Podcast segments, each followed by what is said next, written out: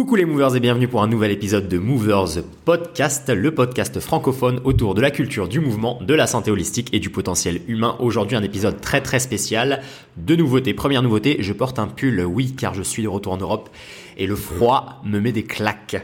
Deuxième nouveauté, un épisode spécial dans lequel je réinvite un ami, un frère de lumière, un invité de ce podcast, le bon, le sage, le brillant, le magnifique Sensei, le bon Pierre Dufresne pour un épisode spécial Japon. Et oui, euh, je me suis dit que j'allais créer euh, des nouveaux formats pour ce podcast et je vous en avais déjà parlé dans la foire aux questions précédente.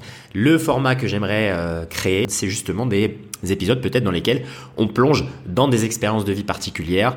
Pierre et moi partageons cette magnifique expérience d'avoir vécu au Japon et surtout d'y être allé à l'âge de 18-19 ans et puis d'avoir vécu évidemment plusieurs années, hein, 6 ans pour lui, en, environ 3 ans pour moi et puis d'avoir plongé dans différents domaines, que ce soit le travail en entreprise, la carrière athlète professionnelle, euh, les voyages vers euh, la partie un peu plus, plus naturelle, plus spirituelle du Japon, etc. Et plein d'autres choses que vous allez découvrir dans ce magnifique épisode.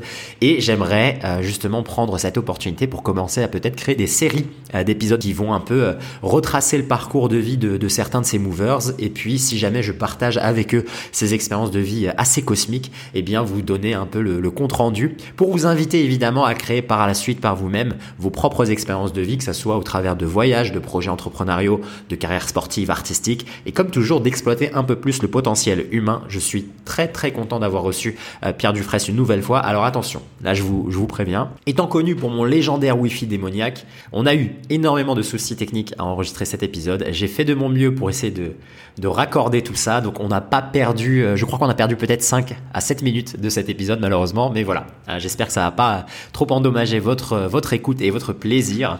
on survole au final Hein, le Japon, parce que c'est vraiment euh, un pays absolument incroyable et une expérience de vie qui a été vraiment multidimensionnelle. Hein. On va parler des relations euh, amoureuses, des relations d'amitié, on va parler euh, du fait de travailler au Japon, du rôle et du statut du gaijin, hein, de, l'étranger là-bas, de la carrière sportive de mon côté, et puis de plein d'autres choses.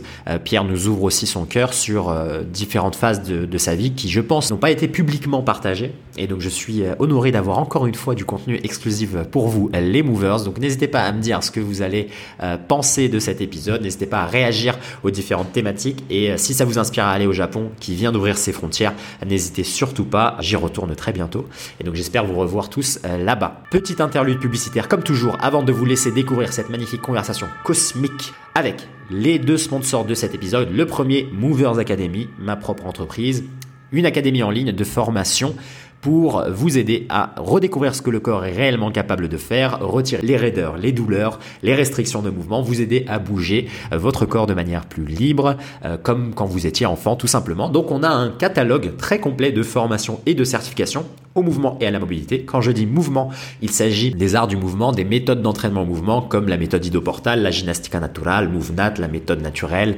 etc., etc.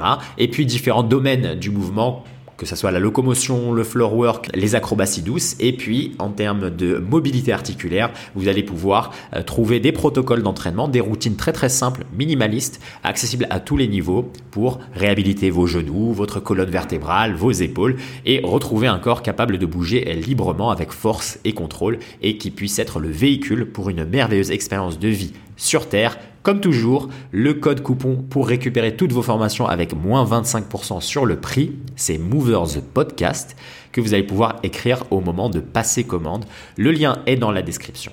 Le second sponsor de cet épisode est Podia, P-O-D-I-A qui est la plateforme sur laquelle j'ai hébergé pendant deux ans et demi et je continue d'héberger euh, les formations en ligne que je vous présentais juste avant. Il s'agit d'une plateforme extrêmement simple dans laquelle vous vous enregistrez et puis vous pouvez créer des formations en ligne, donc ajouter des vidéos, des textes, des PDF à télécharger, puis pouvoir les proposer euh, à votre audience. Donc si vous vous intéressez à l'idée d'enseigner euh, votre pratique physique, votre accompagnement santé et que le format des formations vous plaît, que vous êtes quelqu'un qui aime bien aussi des du temps à l'éducation et à la théorie et faire des vidéos, n'hésitez pas à utiliser Podia, c'est un excellent outil. je l'ai utilisé pendant deux ans et demi. Je dis je l'ai utilisé car j'ai récemment transféré vers un autre outil, mais c'est toujours l'outil que je recommande, qui est ultra ultra simple, qui est accessible, qui vous permet d'ajouter facilement des moyens de paiement, qui fait également les campagnes email, qui vous permet de créer un site web ultra facilement. En quelques heures, vous pouvez déjà démarrer et vendre vos produits digitaux. Vous pouvez faire des formations en ligne, des communautés, des fichiers à télécharger, des webinaires. Donc n'hésitez pas à utiliser Podia. Le lien d'affiliation Movers est dans la description et ça nous permet de continuer à produire ces merveilleux épisodes. Donc je vous laisse profiter de ce magnifique épisode Movers spécial Japon, épisode 88 avec le bon Pierre Dufresne. C'est parti.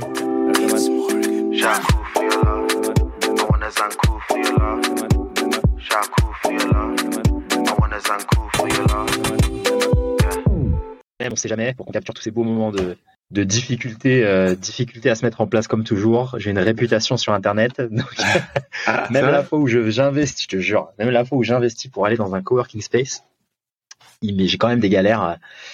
Euh, galère informatique. Euh, écoute mon Pierre, je suis plus qu'excité, plus qu'heureux euh, de t'avoir là avec moi. Est-ce que tu as un bon deux heures? Deux heures?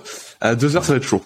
une heure et demie. Dis-moi combien de temps Ok, une heure et demie. Alors une heure et demie, quand je te dis, on va la, la, la savourer. parce que j'ai trop de choses à te, à te partager, trop de questions à te poser, trop de choses que j'ai envie de, de, de, de, dire sur ce podcast. Laisse-moi rapidement présenter un peu le... Parce que toi, tu as la genèse de, de cette idée, donc bah, au final, c'est quoi? À toi de la présenter, ok? À tout seigneur, tout honneur. Donc, qu'est-ce qu'on fait ah. aujourd'hui ici, toi et moi, mon Pierre? Ben ouais, qu'est-ce qu'on fait? Eh ben écoutez, chers amis, euh, j'ai rassemblé plein de trucs qui, qui m'inspiraient du Japon là derrière moi, des figures, j'ai vu ça, des t-shirts de Atari, euh, des trucs un peu comme ça. Parce qu'avec Slim, euh, on a fait deux émissions il y a pas longtemps, une fois sur ta chaîne, une fois sur la mienne, où on a télescopé nos parcours tous les deux.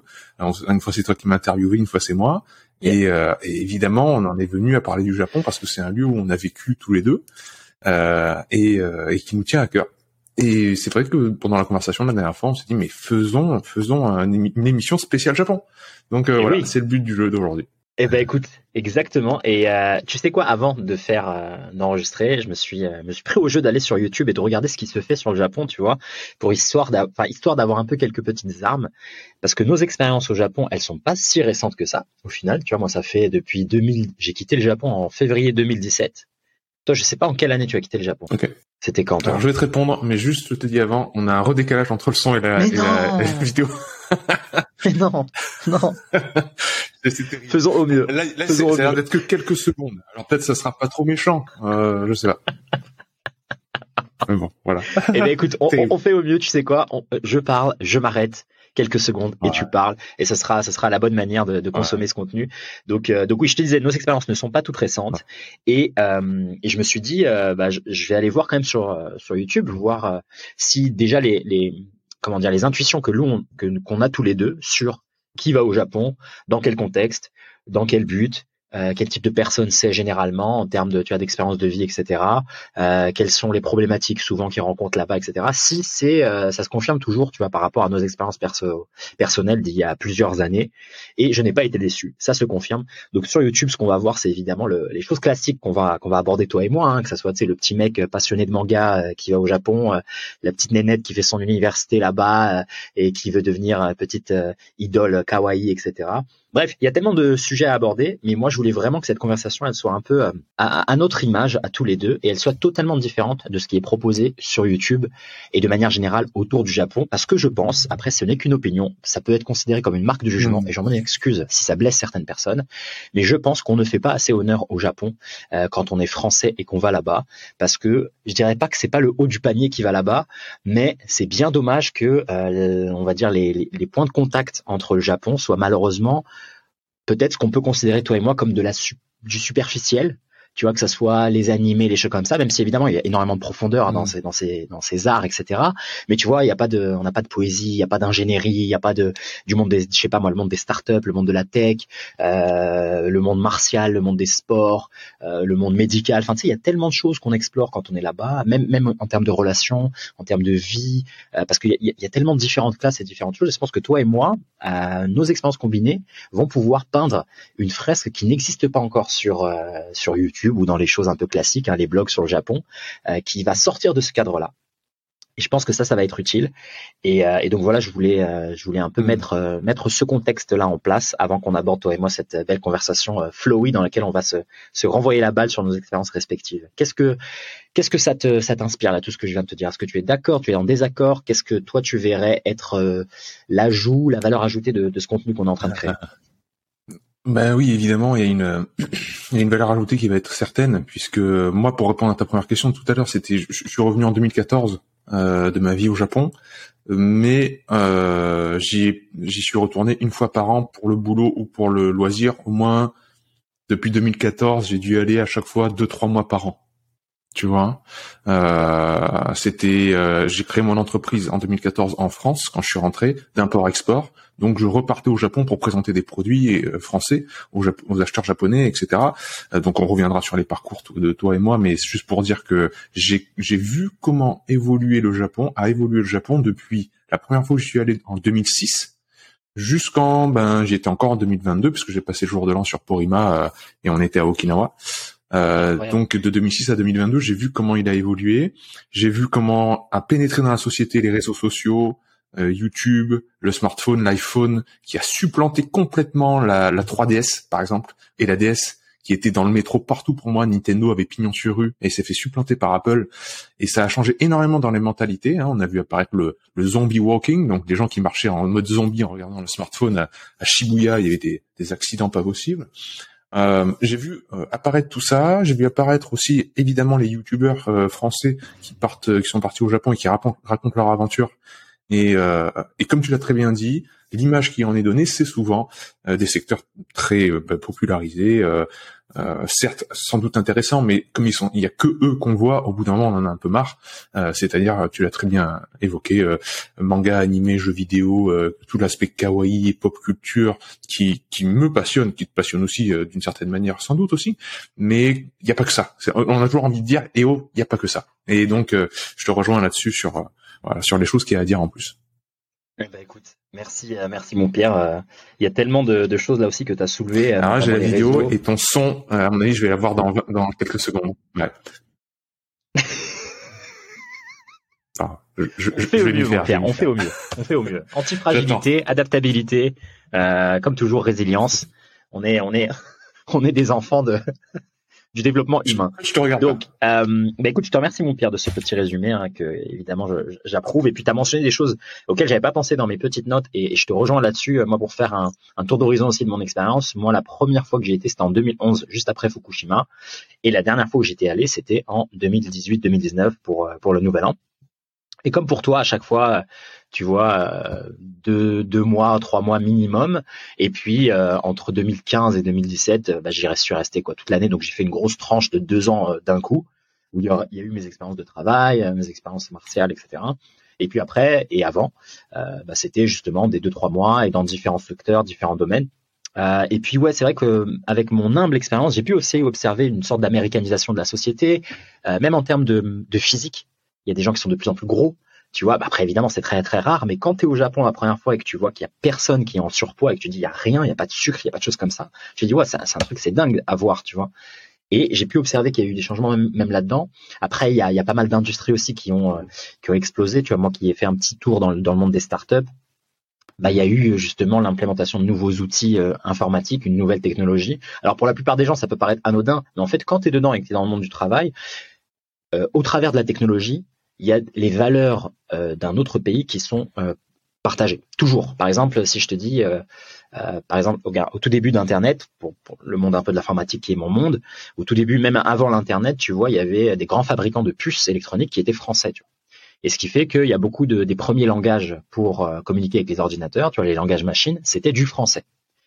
Et à mesure que la technologie, bah, elle change de main et qu'il y a plus de scientifiques dans d'autres pays, eh bien, il y a eux c'est eux qui décident en fait de la langue que tu vas adopter, des, des coutumes, euh, des manières de, de, concevoir des produits euh, technologiques, etc. Et au Japon, il y avait ça, il y avait une énorme culture, tu vois, de, de hackers, de développeurs, etc. Il y avait des outils qui étaient purement japonais, tu vois, et d'où la documentation était qu'en japonais. Et en fait, il y a eu une implémentation de plein d'outils américains, ce qui fait que ça a changé pas mal de modèles économiques. Et euh, il y avait un, il y avait quand même une, une, une emprise, tu vois, de la tradition au Japon qui empêchait peut-être des actions qu'on va pouvoir juger ou, décrire comme étant peut-être ah ça c'est pas si équitable, euh, c'est pas juste pour les petits producteurs etc. Et en fait tu vois il y a eu moi j'ai vécu ce retournement en fait tu vois où, moi quand j'arrivais c'était faisons la promotion de l'ingénierie japonaise avec les outils japonais etc. Et puis au moment où je suis parti c'était on a envie de devenir la Silicon Valley tu vois, avec tout le négatif qui, qui, qui va avec, tu vois. Il y a évidemment du positif, hein, mais il y a pas mal de pas mal de négativité. Donc tu as pas mal de, de, de sujets comme ça qu'on va pouvoir aborder, tu vois, le YouTube, les réseaux sociaux, le changement de tech, comme tu disais, il y a eu de plus en plus d'iPhones qui ont été vendus et de moins en moins de téléphones portables japonais, etc. Donc ça, ça va être très intéressant. Euh, je te renvoie la parole, mon Pierre, pour te laisser euh, euh, peut-être démarrer avec ton expérience de vie euh, personnelle, si tu as envie, et puis euh, de laquelle on va pouvoir diverger sur ces, ces, différents topics. Je pense que là, on a fait une belle, belle introduction qui, va, qui a donné pas mal de pistes de réflexion. Donc j'espère qu'en une heure et demie, on va pouvoir tout traiter, mais j'imagine que ça va être impossible. Ouais, ouais, c'est sûr que ce sera difficile de tout faire d'un coup. Mais euh, c'est, c'est, bah, merci beaucoup parce que tu as, soulevé pas mal de points qui sont vraiment intéressants. Alors, euh, bah, c'est vrai que le plus simple, sans doute, c'est de parler de nos parcours. Euh, donc 2006, euh, moi j'ai la possibilité de, je fais un master, donc euh, licence et, master de LEA, langue étrangère appliquée, euh, anglais-japonais, à l'université d'Aix-en-Provence et à la faculté de Lyon. Et à Aix, en troisième année de licence, je peux j'ai la possibilité de faire une année d'échange à Nagoya, à l'université de, de Nanzan, euh, et euh, bon, j'ai toujours eu de bonnes notes, mais sans être le premier de la classe. Et là, le professeur de japonais clairement nous dit il y aura que les meilleurs qui partiront. Donc euh, je me déchire comme c'est pas possible pour pour évidemment avoir les meilleures notes. j'ai jamais travaillé comme ça et j'arrive à avoir des notes pas mal, mais je, passe. Il y en a, on était huit à partir sur bien une centaine de personnes. Et je, suis dans ces huit là donc. Fête, grosse fête, vraiment, vraiment trop content. Donc je pars, une année d'échange à Nagoya, c'est clairement l'une des plus belles années de ma vie, euh, en, en, dortoir avec toutes les nationalités, les Américains, les Hollandais, les Français, les, tout le monde. Euh, des rencontres incroyables, euh, les Japonais qui nous encadrent, les fêtes jusqu'à pas d'heure, les, les karaokés le week-end, etc. comme t'imagines, quoi. C'était le le, camp, le campus américain au Japon. Euh, c'est-à-dire tout était bon pour à la fois être performant et s'amuser. C'était vraiment à l'américaine quoi. C'est euh, on, on, est bon on est bon partout. On est bon pour le pour le jeu, on est bon pour le sport, on est bon pour les études, on est bon pour la fête, euh, on est bon pour l'alcool, on est bon pour les filles. Euh, c'est il faut, c'est vraiment à l'américaine et c'était vraiment trop marrant de faire côtoyer ce monde-là avec avec les japonais voilà qui avaient le même âge que nous et qui nous encadraient d'une certaine manière. Il y avait un peu comme des des, mentors quoi pour les groupes. Euh, donc ça c'était l'année euh, d'université. Je rentre en France, je fais mon master en Lyon et euh, je fais un stage euh, pour valider le master à Nagano, dans la petite ville de Suwa. Alors les gens peuvent regarder Suwa dans la préfecture de Nagano, c'est une petite ville où il y a un lac, où ils font les feux d'artifice, où c'est très connu, c'est très beau chaque année.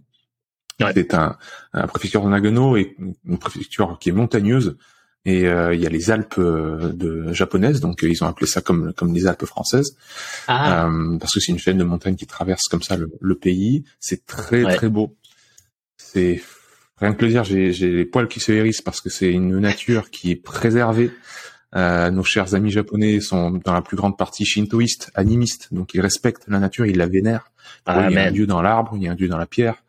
Le Japon, c'est vraiment l'art subtil de prêter attention aux détails et pour eux, euh, ils ont, les Japonais, ils ont conscience du tout. C'est ça qui est leur force. Ils ont toujours conscience que euh, la partie, les parties forment le tout et que le tout est un peu différent des parties. Il doit les englober, il doit nourrir aussi les parties. C'est vraiment, euh, à mon avis, ce que Varela aurait appelé l'autopoïèse au niveau sociétal. C'est un système qui crée ses parties et qui s'auto-nourrit. Oui. Les Japonais sont vraiment comme ça. Et donc, ils sont immergés dans la nature, ils rendent grâce dans les temples, euh, et ça, dans la préfecture de Nagano, je trouve qu'on on trouve cette, cette hygiène de vie, cette lenteur dans, dans le quotidien qui est magnifique, magnifique. Euh, et c'est aussi une, comme c'est euh, une région montagneuse, l'eau est d'une excellente qualité. Et qui dit eau d'excellente qualité avec une température froide dit possibilité de fabriquer du saké, parce que c'est vraiment les conditions qui sont requises pour fabriquer ce cet alcool à base à base de riz, fermentation sur le riz, qui est très très spécifique, très délicat. on en a on en connaît très peu les rouages, et en fait j'ai pu rentrer dans cette société là parce que l'oncle de la femme de mon cousin, vous voyez le truc, euh, était dans le comité des Jeux Olympiques de Nagano. Il y a, donc je sais plus en quelle année c'était, c'est des années 90 il me semble. Euh, donc il est resté sur place et il m'a pistonné pour entrer dans cette société-là, donc de fabrication du saké, euh, qui s'appelle Masumi. Et euh, alors qu'un normalement c'est quelque chose qui est chasse gardée, c'est-à-dire qu'il y a, il y a, il y a beaucoup de, euh, de de choses qui sont euh, impossibles à transmettre euh, déjà en dehors de la société, euh, de l'entreprise, je veux dire, en termes de secret de fabrication, etc. Mais encore plus pour un étranger. Normalement, un étranger ne met pas le pied dans, dans une kula, hein, donc dans une un chai pour fabriquer du saké. Et là, j'y étais, donc c'était une expérience absolument incroyable. Hein, et il y avait NHK qui venait me voir, donc la télévision, qui voulait filmer pourquoi un, un gaijin, un, un, étranger, était en train de fabriquer du saké. donc c'était génial. Je valide ça, expérience extraordinaire. Je rentre en France pour valider le master, faire la soutenance. Et en fait, quand j'étais chez, chez Masumi, j'ai euh, participé à Foodex, qui est l'une des plus grosses expositions de, de, nourriture en fait, euh, de vin et de nourriture euh, à Tokyo, euh, au Makuhari Messe, donc c'est là où il y a le Tokyo Game Show en ce moment pour les fans de jeux vidéo. Et, euh, et je rencontre Dominique Doucet, qui deviendra mon futur patron, qui est un Français établi au Japon, qui a qui avait une dizaine de boulangeries-pâtisseries au Japon. Et qui cherchait un responsable événementiel pour euh, négocier avec euh, Isetan, avec euh, tous les grands department stores, les grands magasins, les événements en fait. Quand on fait un événement au Japon, on reste généralement une semaine sur place à vendre des croissants et des, des baguettes. Et, euh, et voilà, et il fallait que je, je, je sois dans l'arrière boutique en fait de ça, de négocier euh, avec les magasins, etc. Donc je trouve mon boulot. ça c'était 2009, de 2009 à 2011. 2011, peut-être je me trompe dans les dates, hein. mais après je, fais, je trouve un VIE. Donc VIE, euh, volontariat international en entreprise, c'est des missions spécifiques qui sont données aux expatriés euh, dans l'entreprise Gravotech, euh, qui est euh, lyonnaise pour le coup, c'est euh, dans la région de Lyon, et qui a une, qui avait une branche au Japon depuis une vingtaine d'années et qui est spécialisée dans la fabrication des machines de gravure. Euh, donc euh, dans toutes les industries, que ce soit automobile, que ce soit pour ce micro là, tu as des gravures laser, tu euh, l'industrie euh, automobile, tu as besoin de graver des, des, numéros de série sur le moteur, euh, tu as besoin de, de gravure et de découpe laser absolument partout. Et ils cherchaient un responsable Japon, donc je suis devenu pour eux le responsable. J'ai déménagé cette fois-ci à Tokyo et, et là j'ai parcouru le Japon en rencontrant du plus petit bricoleur au fin fond de la campagne qui a une machine et qui fait des il fait vraiment il fait des bricolages quoi. Tu vois il, fabrique des outils il fabrique des, bijoux il fabrique n'importe quoi euh, euh, le soudeur du coin euh, à aller chez Toyota. À aller chez Toyota euh, où voilà tout d'un coup euh, c'était les grands ponts de Toyota vous vous avez pas le droit de faire sortir les documents etc enfin des trucs au niveau de l'espionnage industriel qui était incroyable. Et on leur vendait des logiciels et des machines pour qu'ils puissent graver Toyota sur leur volant ou dessiner une pièce en 3D voilà, ça c'était aussi une expérience extraordinaire parce que je touchais à toutes les industries, que ce soit les bijoutiers, euh, que ce soit euh, encore une fois les fabricants de voilà, automobiles ou quoi, et toutes les tailles aussi d'entreprise. Et dans mon entreprise aussi, euh, même si c'était la maison mère qui était française, on avait 90%, même 95% de français, de japonais pardon. Euh, Et ça a toujours été le cas. Donc euh, donc voilà, j'ai toujours eu ces ces deux côtés-là, franco-japonais. Euh, voilà pour voilà pour le parcours. Je suis rentré en France en donc en 2014, euh, monté mon entreprise euh, d'import-export et euh, depuis euh, bah, je fais des allers-retours, je je fais des deals un peu one shot. Euh, comme ça, quand je, je sens qu'il se passe un truc sympa, avec tel importateur qui me contacte, ou je fais des missions comme j'ai pu faire pour Gunther Poli sur le bâton pour Ima, où on a été encore une fois, euh, j'ai été correspondant pour NHK, pour la, télévision japonaise, pour euh, couvrir ce, cet événement médiatique. Euh, voilà, je devais partir pour la, avec le comité olympique pour euh, Tokyo 2020, 2020, qui s'est passé en 2021. Et évidemment, à cause du Covid, tous les staffs étaient réduits et euh, voilà, j'ai pas pu y aller. Mais, mais voilà, quand l'équipe de rugby du Japon est venue, j'ai servi d'interprète à Marcoussis pour le rugby. voilà, il se passe des choses autour du Japon régulièrement et, énormément on bien, bientôt aussi. Bien. Voilà, j'espère que c'était pas trop bah, long pour ce parcours. Non, bah écoute, euh, magnifique, magnifique. Je te remercie, mon Pierre, pour pour ce parcours, un parcours sur lequel on va pouvoir euh, rebondir évidemment. Mais ce qui est sympa, c'est de savoir que euh, il y a toujours du lien en fait avec le Japon, que ça soit au travers de ces événements, que ça soit de, de interprètes, que ça soit du de l'import-export. C'est c'est vraiment super là que tu gardé ce lien de travail. Tu vois, à l'inverse, moi, quand je suis parti, j'ai vraiment coupé les ponts avec le monde du travail. Euh, plus de clients, plus de, tu vois, rien du tout. Et, et, et donc là, moi, j'ai j'ai cette relation avec le Japon qui est plus de l'ordre euh, de l'émotionnel. Tu vois, j'ai ma deuxième famille, comme je l'appelle là-bas. J'ai j'ai un petit cercle d'amis très très proches, euh, de mentors qui m'avaient aidé pour le travail, de, de relations qui qui sont simplement qui ont été ont été euh, nourris, tu vois, au fil des années. Et, euh, donc moi, quand j'y vais, c'est vraiment, euh, j'ai l'excitation du gamin, quoi. Tu vois, je rentre à la maison, on va manger comme à la maison, on va bien être accueilli, il y a une chaleur, etc. Là où toi, il y a encore ce lien avec le travail, donc c'est vraiment super. Écoute, sur tout ce que tu nous as dit, il y a énormément de choses, et je pense que déjà ça, c'est une expérience que tu vas jamais voir sur YouTube, etc. Tu vois, c'est pas l'expérience classique du mec qui qui va parce qu'il est fan de, du Japon dans le sens il adore les animés, les mangas, il veut aller voir ce qui se passe là-bas. Ou bien ce que tu peux voir assez souvent, tu sais, c'est le mec qui a pas de budget qui va là-bas et qui t'explique comment tu peux vivre au Japon, etc. Euh, voilà, toi t'as pas eu cette expérience et moi aussi ça a pas du tout été la mienne. Euh, je suis arrivé au Japon, j'étais déjà, on va dire, euh, assez euh, installé en termes de, de, finances et en termes de, de, ce que je devais faire là-bas, etc. Tu vois, on avait déjà des missions quoi. même si les premiers voyages ils étaient plus de l'ordre de la découverte. Tu sais, c'est pas un pays où tu vas, tu sais, sans un rond en poche en mode comme en Thaïlande où tu peux t'en sortir, tu vois. Vaut mieux y aller déjà bien préparé et, euh, et peut-être à une phase de la vie où ça, ça fait un peu plus de sens, tu vois. Donc est-ce que là sur cette première thématique, est-ce que toi tu penses que euh, le Japon, il peut être comment dire plus savouré quand on a une phase de la vie dans laquelle on est un peu plus posé pour, euh, tu vois, regarder rapidement Akihabara, Shinjuku, Shibuya, acheter quelques goodies One Piece et rentrer en France au bout d'un mois. Quoi. Ouais. Difficile à répondre cette question parce qu'on, je pense qu'on veut tous savourer les, le, le on, on, a tous une définition différente du voyage et, du tourisme. Euh, il y en a qui recherchent uniquement euh, profiter du pays sans en avoir aucun aucun problème et aucun prérequis. Il y en a qui veulent s'immerger dans la culture, tout comprendre les rouages, avoir une lecture pour pour décrypter euh, les choses, etc. D'autres ils veulent juste faire la fête ils y vont entre potes, ils parleront à personne et ils feront la fête dans leur côté. Donc c'est vrai que c'est pas facile de répondre. Euh, ce qui est certain, c'est comme tu l'as dit, il y a des, il y a c'est beaucoup moins simple euh, que euh, la Thaïlande ou d'autres pays d'Asie où tu arrives en sac à dos et euh, tout coûte un euro et tu vas te débrouiller et, faire copain copain avec tout le monde. Mais ouais, le, Japon, c'est euh, une société euh, sans doute à l'image des sociétés un peu plus occidentales, hein, que ce soit en, quand tu arrives à, Paris, en France ou ou à Londres ou n'importe où. Il y a des codes qui sont très forts. Il y a des une société qui est en place et bien, c'est le cas de le dire, très structurée. Euh, donc euh, c'est pas facile de, de rentrer dans, dans, tout ça. Et en effet, euh, si t'es posé, euh, si t'as pas à te soucier de bah, des sous que t'as dans ton porte-monnaie, que tu peux profiter sans être trop stressé, oui, sans doute que tu profiteras beaucoup mieux. si en plus, bah, je sais pas, moi, t'as un ami qui parle japonais ou t'as un guide ou quoi, tu vas encore plus profiter de découvrir la culture.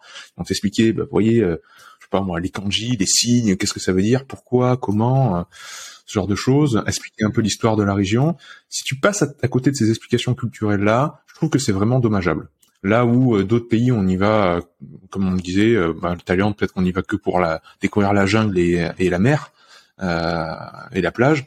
là, je pense que le Japon, ça mérite vraiment d'avoir des, une petite base ou un accompagnement culturel, parce que c'est tellement riche tellement riche. C'est-à-dire que c'est une île qui est restée dans son histoire extrêmement fermée, donc la culture est très très préservée. On a vraiment euh, une histoire et un patrimoine qui est euh, absolument fou. Voilà, de, voilà de l'ordre, hein, vraiment de l'ordre du patrimoine français, hein, et c'est pas rien parce que la France quand même ça a été vraiment le, siège du monde pendant longtemps. Hein. Euh, donc ouais, ça mérite vraiment le, coup de d'avoir d'avoir un bagage et d'y aller. comment dire avec un plan quoi. ouais, bah, clairement. De manière structurée, je pense. Clairement, clairement. Ouais, je suis d'accord avec toi. Moi aussi, ça a été mon mon expérience. Tu vois, moi, je suis allé pour travailler quoi. Je suis pas allé, euh, tu sais, comme ça, sans sans rien en poche et tout. Donc euh, là-bas, j'avais déjà une structure qui allait m'accueillir et j'avais euh, déjà un peu, euh, je savais, je savais en avance comment allait se passer ma semaine. Tu vois, il y aura des jours de travail. Après, il y aura des jours extra pour découvrir. et puis, tu vois, t'es on t'impose également le fait de passer du temps avec les Japonais. Et donc, naturellement, si t'es pas trop asocial, tu vas discuter, tu vas parler, tu vas euh, apprendre pas mal de choses aussi sur les, les us et coutumes, euh, les rituels, les fêtes nationales, euh, où, où les gens vont en vacances, pourquoi là, ah tiens une petite île, j'avais jamais entendu parler de ça, ah oui toi tu vas voir ta famille, vous avez un rituel, vous êtes, vous allez vous marier, donc c'est comme ça que ça se passe. Et donc c'est là où tu apprends aussi si à, à, plonger dans la culture, même si tu restes un étranger, on pourra reparler de ça juste après si tu veux le, le statut en fait du, du gaijin qui, qui change-t-il, est-ce qu'il change pas, etc. Euh, mais en tout cas, le fait d'être, euh, comme tu dis, un peu baigné et imprégné par euh, par la culture japonaise, je pense que c'est très très important. Au-delà de simplement faire ce que tu pourrais faire, tu sais, sur un guide du routard, quoi, aller voir des temples shintoïstes, aller visiter telle ou telle île, aller à Okinawa parce qu'on t'a dit qu'il y avait des centenaires, etc. Enfin, tu vois, il y a il y a un peu d'autres choses, je pense, plus importantes euh, au Japon euh, et en particulier euh, dans, tu vois, dans Tokyo, quoi. Rien que Tokyo, ça peut être, tu sais, c'est, presque un univers en soi où il y a différentes planètes à l'intérieur même de cette énorme ville. Donc voilà, je suis d'accord avec toi. Je pense que ça mérite un accompagnement ou un investissement personnel, sachant qu'aussi par rapport à la France, c'est un des pays les plus loin. Donc autant y aller et pas juste, tu sais, en un mois faire la course à, à tous les petits, tous les petits marchés pour choper des goodies, quoi. Il y a vraiment moyen de, de plonger dans, dans quelque chose qui est qui est énorme au Japon. Et donc là, ça m'amène à la question un peu ou la thématique. Quel est un peu le, statut de, l'étranger euh, au Japon? J'ai eu eu la fin qui était quel est le statut de l'étranger au Japon? J'ai eu que ça, donc je pense que c'était sur ça que tu voulais. Euh, voilà, ok. Euh, c'est vraiment j'ai une trentaine de secondes entre ta vidéo et le son, donc c'est très arbi, mais on, va y arriver. on va y arriver, on va y arriver. le gaijin ce décalage fait que je n'arrive pas à te poser de questions. Euh, donc il va falloir euh, Petite interruption les movers, c'est le petit passage que l'on a perdu avec l'enregistrement. Tu ne m'en voudras pas, je l'espère, mon cher Pierre. En tout cas, euh, je te donnais la parole et tu avais simplement évoqué le tout début euh, de l'histoire du Japon et pourquoi ce pays a été euh, refermé sur lui-même au niveau littéral. Hein. les frontières étaient fermées et donc impossibilité pour les étrangers de communiquer avec le Japon jusqu'à la fin de l'ère Meiji. Et donc tu mentionnais l'arrivée progressive des différentes nationalités portugais, hollandais, français anglais, euh, jusqu'au territoire, jusqu'aux frontières euh, du Japon, et puis de là un peu à, commencer la nouvelle relation entre le Japon et le reste du monde. Je te redonne la parole, mon cher Pierre, et puis je vous laisse savourer la suite de cet épisode eux, ils, voyaient les Chinois, les Coréens, et après ils ont vu les Hollandais arriver. Et pour eux, c'est du pareil au même. C'est vous n'êtes simplement pas japonais. Mais euh, ça peut paraître péjoratif, ça peut paraître même parfois raciste, mais euh, pour un japonais, c'est juste, ben voilà, vous êtes quelqu'un qui vient d'un autre pays, euh, c'est tout. Euh, d'autres, ouais, d'autres, ils peuvent vraiment te lancer ça comme presque une injure, hein, te dire, ah ouais, de toute façon, t'es qu'un étranger. Donc, comme nous, dans notre bouche, le mot étranger pourrait avoir du sens. Dire, ouais, bah, je suis content d'avoir des étrangers proches de chez moi, c'est bien culturellement, etc. Ça peut paraître positif, versus une personne qui dit ah non lui c'est c'est vraiment un étranger euh, ou c'est qu'un étranger il se, comporte comme un étranger et là c'est négatif. Donc dans la bouche des japonais c'est jamais tout noir ou tout blanc euh, il y a de tout euh, véritablement. On peut toujours avoir l'impression qu'ils sont réticents à aller vers nous ou qu'ils ont un petit peu de pas un jugement mais un, un œil un petit peu juge, oui, peut-être euh, qui, qui, qui, regarde bizarrement un, étranger, mais c'est souvent euh, parce qu'ils ont peur de parler anglais, hein, qu'ils maîtrisent pas très bien l'anglais. Euh, ils veulent pas mettre la personne dans une situation qui soit un petit peu délicate, d'avoir cette conversation là. c'est pas vraiment du racisme, hein, c'est vraiment voilà par par respect, comme on peut le voir partout dans dans la rue au Japon. Il y a peu de gens qui qui, qui, qui parle euh, fortement. Il y a peu de le, le, le respect, le silence est, est, vraiment respecté, comme dans le métro, comme quand il y a, il y a un attroupement de, de personnes, que ce soit faire la queue au magasin ou quoi. Euh, eh bien, le dialogue ne s'ouvre pas forcément entre deux personnes qui ne se connaissent pas, et donc a fortiori entre un japonais et un étranger. Donc euh, voilà, moi j'ai vu évoluer les choses évidemment euh, 2006 versus 2022, ça n'a rien à voir euh, très clairement. Euh, même si c'est sur une échelle de temps très courte, euh, ça n'a rien à voir. Et surtout, surtout, ce qui a fait beaucoup beaucoup de mal aux étrangers, ça a été toute la mouvance des des gaijin, donc des étrangers, à essayer de choper de la japonaise. Tout le truc de la drague qui a eu, je pense, dans, les années 2010, ça a commencé. Et ça, ça a été des vidéos YouTube partout. Euh, voilà, beaucoup, beaucoup euh, qui sont passés là-dessus. Et moi, je me souviens des, euh, des soirées qu'on faisait en 2006, donc où il y avait aucun a priori, c'est-à-dire que on pouvait on pouvait parler aux japonaises, elles, venaient nous voir, c'était libre et c'était très très sain quoi. Hein. Et il y a eu un shift, ça devait être ouais entre 2010 et 2012. Où là tout d'un coup, vous rentriez dans un bar ou dans un pub ou peu importe, et les groupes de filles japonaises entre elles euh, avaient peur. Véritablement, c'était euh, il faut qu'on fuit, quoi. Faut pas qu'on les approche. Ces gens-là sont, sont dangereux et ils, veulent vraiment euh, nous sauter dessus, quoi. Donc euh, ça, ça a été assez terrible et je pense que ça a fait beaucoup de mal. non seulement donc pour les jeunes étrangers qui étaient pour, mais pour l'image de tous les étrangers, même dans le monde de l'entreprise, ça a été, je pense, le, le, mot gaijin, il a été encore plus empreint d'une d'un côté négatif, quoi, d'un sens négatif. Euh, voilà, mis, mis ça à, part, euh, être gaijin au Japon, c'est assez super quand même, surtout quand on est euh, quand on est dans le monde de l'entreprise et qu'on travaille. Surtout moi quand j'étais j'étais en fait tout le temps responsable commercial, donc j'étais toujours allé voir des clients, présenter des choses, etc. Parce que tu tu peux jouer sur les deux tableaux. Tu peux être à la fois très respectueux des codes, très respectueux de la langue, leur prouver que tu, connais la culture, tu connais la langue, et ça, ils vont être très contents de le voir. Ça crée vraiment un lien entre euh, l'acheteur et le vendeur. Pour ceux qui sont commerciaux, euh, ils savent très bien que c'est très important de nouer des liens humains. Et d'un autre côté, quand il faut être un peu plus franc, quand il faut dire non, eh ben tu peux te permettre de le faire là où un japonais n'aurait pas pu le faire. Donc tu as les deux côtés de, la chose, et ça c'est très euh, voilà, on va te permettre, on va te, on va te oui, on va vraiment te le permettre de faire, d'avoir quelques écarts, euh, d'avoir, euh, voilà, si tu, bah, je me souviendrai toujours que ma famille est venue plusieurs fois au Japon me rendre visite, mais surtout une fois ils étaient là tous les cinq, et mon frère et mon père se battaient en fait avec les baguettes dans le restaurant, tu vois, ils faisaient n'importe quoi, ils se mettaient les baguettes dans le nez, et ils, ils faisaient les trucs, mais et, n'importe quoi. Je voyais les restaurateurs qui regardaient avec des billes comme ça, tu vois. Et, euh, et c'est bon, on va, mourir quoi. Ils vont, ils vont nous gercler du, du restaurant, euh, ils vont nous dégager. Et en fait non, parce qu'ils pardonnent. Voilà, ils se disent bon, c'est des étrangers, ils connaissent pas les codes. Euh, les baguettes, c'est un objet extrêmement empreint de, de, beaucoup de choses, de voilà, de beaucoup de, de, de, signes et de et d'importance et euh, dans la religion, etc. Donc euh, s'amuser comme ça avec, jamais un japonais le fera. Et là, bon, ben voilà, c'était rigolo. Donc oui, ils nous permettent, ils sont très permissifs envers envers les étrangers. Et toi, ton regard par rapport à l'image du gaijin, qu'est-ce que tu as eu? Euh, Moi, je suis totalement d'accord avec toi. De mon côté, ça a été euh, une expérience similaire.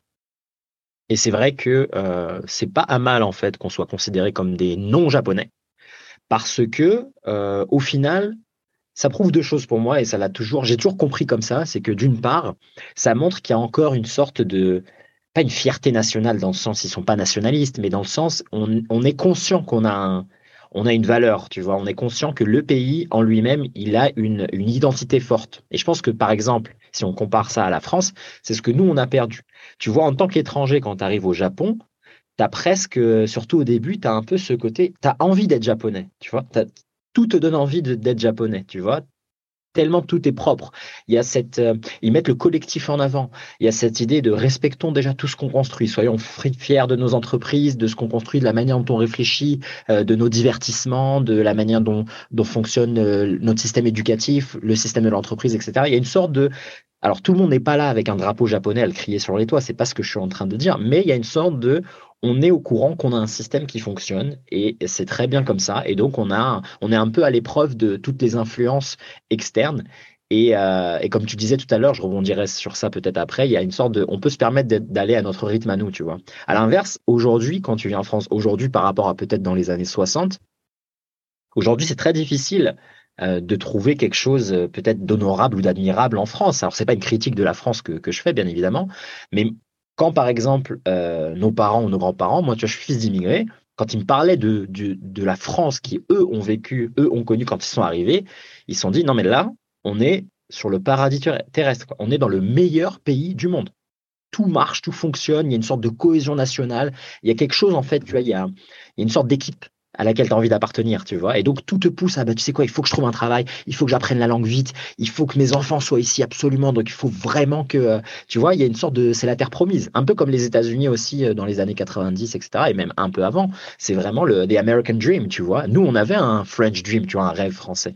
Et je pense que là, on l'a moins, tout simplement. Et au Japon, au tout début, quand tu débarques, il y a ce côté-là. Il y a, il y a cette, euh, cette idée de, bah ouais, en fait, j'ai vraiment envie de devenir japonais, quoi. J'ai envie d'apprendre la langue, j'ai envie de presque m'intégrer euh, quitte à faire l'erreur de trop forcer le truc, tu vois, jusqu'à arriver un peu à ce, à ce mur, à cette barrière qui est non. Rappelle-toi que toi, tu es non japonais, donc peu importe, même si tu passes 50 ans et que tu parles japonais niveau N1, ça va pas, ça va pas fonctionner entre nous et on pourra revenir pour quelles raisons. C'est très intéressant d'ailleurs.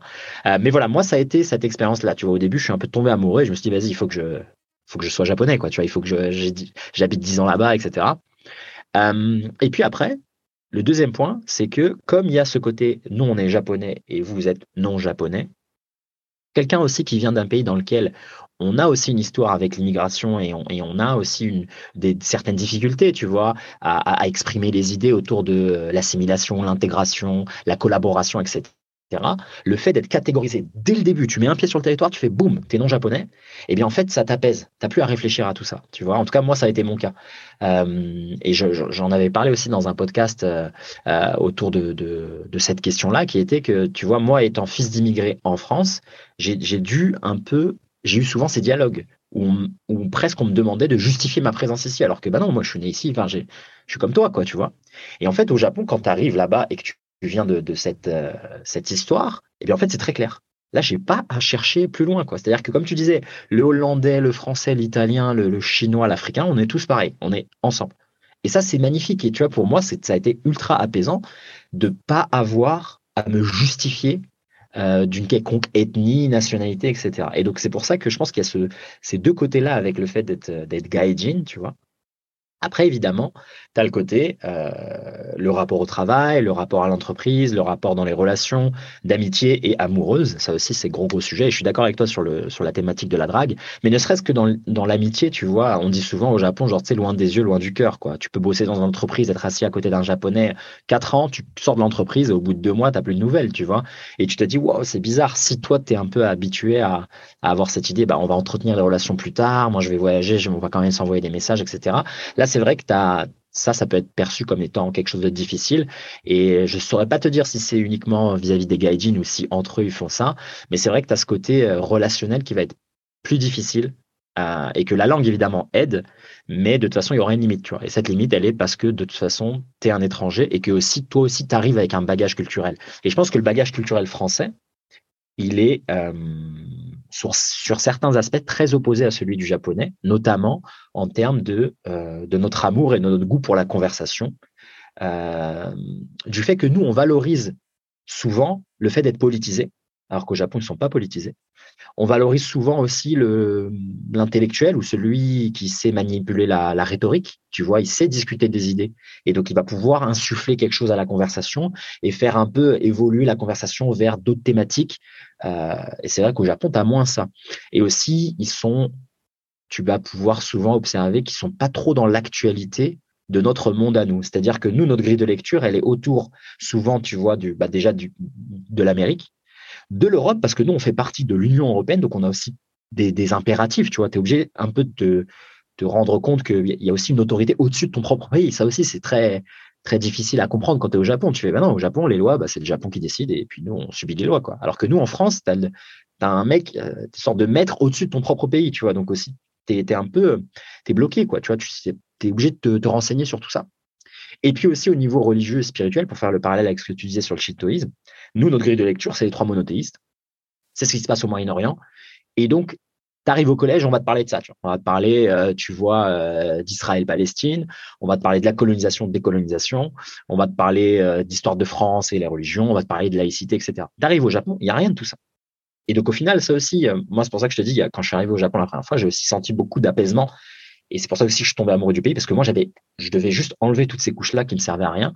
Et moi, même si j'ai été élevé en France, j'ai toujours, en tout cas d'intuition, j'avais compris que tout ça, ça servait à rien. Ça servait qu'à nous diviser. Alors qu'au final, moi, je voulais juste des potes pour être potes, tu vois. Et ça, je m'en foutais un peu de, voilà, t'es de gauche, t'es de droite, euh, t'es pro ça, t'es anti ça, euh, tu vois. Et c'est vrai qu'en France, on est, on est, on est, on a cette culture du débat d'idées tout le temps. Et c'est vrai que des fois, ça peut être fatigant quand t'as juste envie de, voilà, est-ce qu'on est, on est potes, on aime le même sport, et ben c'est bon, on est meilleurs amis. Point barre. Tu vois, il y a une sorte de simplicité. Et donc, quand tu débarques au Japon en tant qu'étranger et en tant qu'étranger français, c'est vrai que tu as un peu toutes ces choses-là qui peuvent, euh, qui peuvent être à la fois perçues comme du positif, comme je te disais, la relation euh, à toi, à tes origines, etc. Et puis comme un peu du négatif, parce que tu te dis, OK, ben, on va pas pouvoir pousser cette relation d'amitié aussi loin que moi j'aimerais. Parce qu'au bout d'un moment, faire quelques barbecues le week-end, euh, se voir au travail, pour moi, c'est pas suffisant.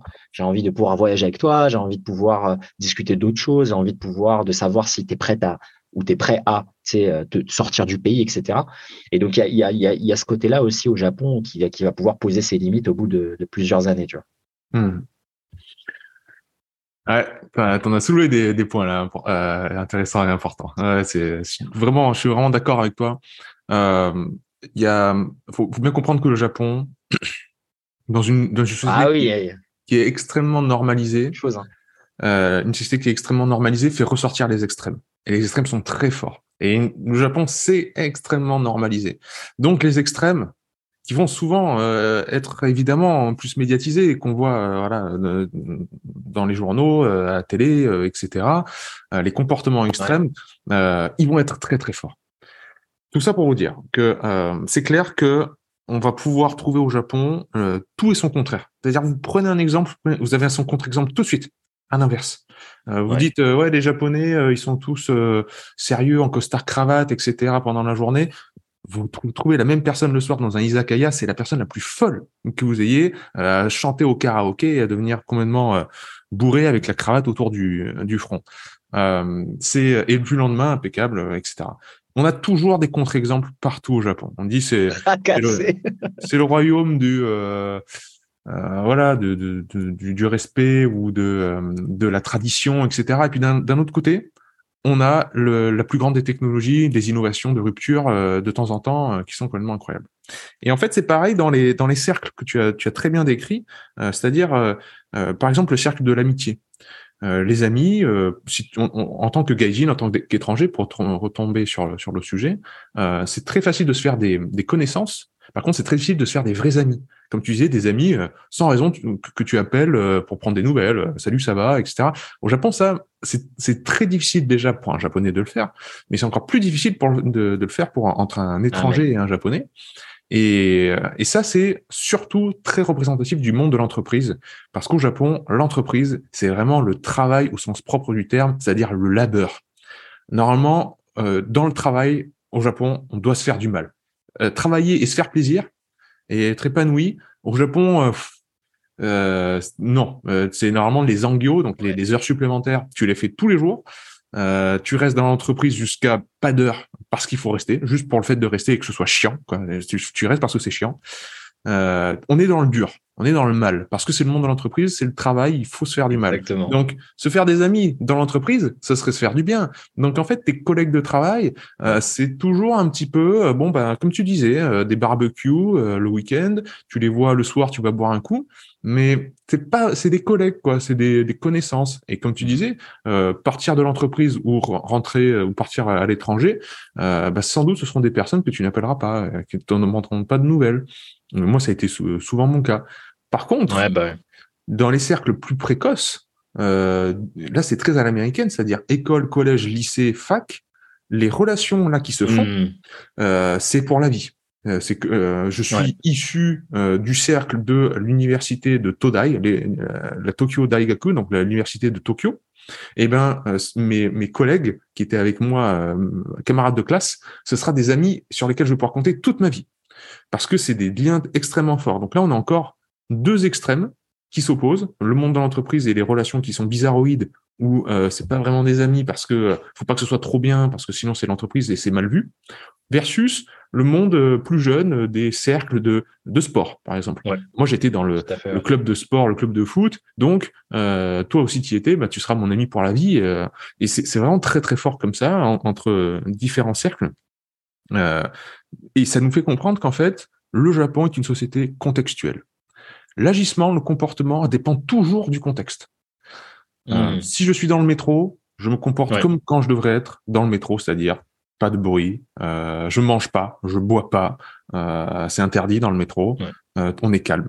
Si je suis dans l'entreprise, je me comporte voilà comme dans l'entreprise, j'arrive à l'heure, je pars à l'heure et je me fais pas vraiment des amis. Je suis là pour le travail. Et si je suis par contre le soir à l'izakaya, donc dans le bar, et que c'est le cadre de la fête, ben là je fais la fête comme un fou. Et ils sont en fait toujours dans le contexte. Et le lendemain, on retourne au travail, ben c'est pas le moment de faire la fête. On va pas parler d'hier soir où j'étais complètement bourré. On va parler du ah aujourd'hui on a un contrat important avec un client, etc.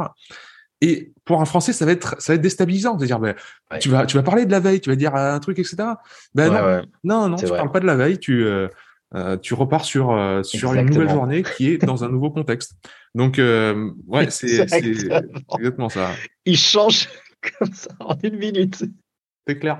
Et toi, je me demandais justement euh, Exactement. les, ouais. les- les domaines que tu as vus. Donc moi, les deux autres univers dans lesquels j'ai été, au-delà de la Nihonsha, tu vois, l'entreprise japonaise, et le, la Kaisha classique, tu vois, l'entreprise euh, start-up internationale, etc., tu vois, où tu as un peu moitié-moitié japonais et moitié-moitié euh, euh, gaijin, tu vois. Donc moi, j'ai eu ces deux expériences-là.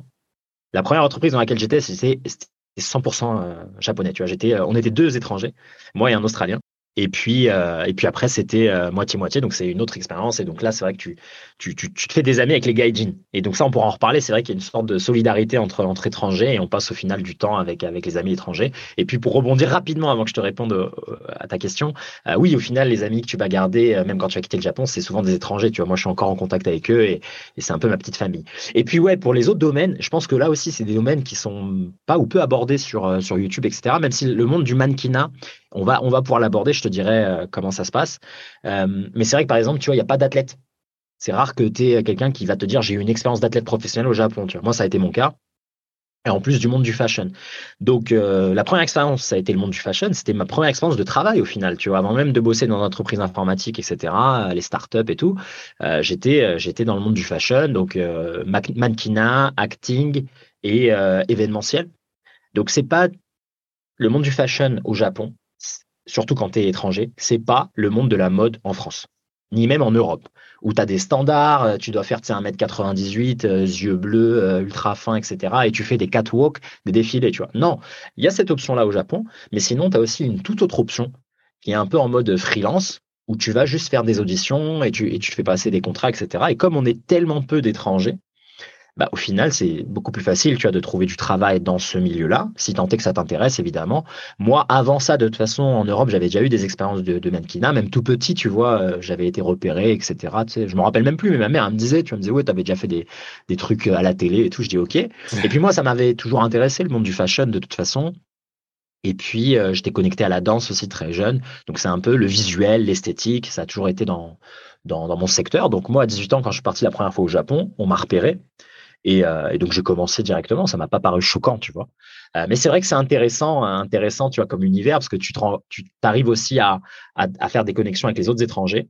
Euh, tu as une grosse communauté russe aussi chez les femmes, tu vois, parce que eux, ils adorent la beauté, on va dire, russe, euh, tu sais, euh, pâle, très blanche de peau, comme la poupée, quoi. La poupée russe, tu vois, les yeux bleus. En gros, ils aiment tout ce qui sort aussi du cadre, euh, l'archétype asiatique, japonais, yeux noirs, cheveux noirs, petite taille, tu vois. Donc moi, euh, tu vois, je suis grand marron, cheveux bouclés. Bon bah c'est bon quoi, tu vois. T'es, on va essayer de te prendre chez Sony, chez Nintendo pour faire des pubs pour leur leur console de jeu, pour montrer qu'ils sont un peu internationales, etc. Parce que c'est vrai que ça, on pourra reparler aussi. Il y a une sorte d'américanisation de la société, d'européanisation, et ce qui, vrai, ce qui fait que les Japonais ils vont valoriser ce qui vient de l'étranger simplement du fait que ça vient de l'étranger. Tu vois. Genre moi au travail, c'est un peu ce qui s'est passé. Bon, j'étais très compétent, hein, il n'empêche, mais c'est vrai que dire que tu es ingénieur français, ben eux ils ont l'image un peu des années 60, quoi. Le mec au béret, la marinière, la baguette de pain dans dans un bras et puis euh, la peinture dans l'autre bras et il peint la Tour Eiffel tous les matins. Alors ce qui est faux, tu vois, on a on a plus cette euh, c'est un peu cette image des 30 glorieuses. Mais c'est vrai qu'elle est restée au Japon. Et comme tu le disais, par exemple, les mecs qui ouvrent une boulangerie là-bas, tu mets juste le, drapeau tricolore et c'est bon, tu es sûr que tu peux vendre un croissant cinq fois le prix de Paris et il va se vendre, tu vois. Donc il y a un peu ce côté-là. Et donc, dans le fashion, c'est ça. Tu as, un peu l'archétype russe euh, euh, qui est très jeune d'ailleurs. Tu vois, souvent, euh, les meufs, elles avaient peut-être, je sais pas, 15, 20 ans. Et elles, on dirait qu'elles avaient, tu vois, 30 ans, quoi. Et c'est des, beautés dingues. Et eux, les Japonais, ils adorent ça. Et comme tu le sais, une anecdote pour, pour celles, celles ceux qui ne comprennent pas cette idée-là, c'est un peu commun à toute l'Asie, c'est eux, ils aiment pas le soleil, tu vois, ils veulent pas bronzer. Être bronzé, souvent, par exemple, en Thaïlande, c'est à l'image de, c'est-à-dire que tu es un fermier, c'est-à-dire que tu travailles dehors, et donc ça veut dire que tu es, plus bas dans, dans l'échelle sociale, tu vois. Et donc, en fait, plus tu préserves ta peau du loin du soleil, plus tu es blanc, et plus on va, on va se dire que, ok, bah lui, c'est un upper class, tu vois, il est dans une classe euh, supérieure. Et au Japon, tu as évidemment tout le culte de la beauté avec, ils ont une industrie de, de pharmaceutique, une industrie du, maquillage qui est absolument incroyable. Hein. Tu vois, tu penses à MAC, L'Oréal aussi s'est implanté là-bas. Enfin, je veux dire, c'est un truc de ouf. Euh, donc, ils sont à fond dans comment ne pas vieillir, comment enlever les rides, etc. Comme, ils sont un peu obsédés par ça, tu vois.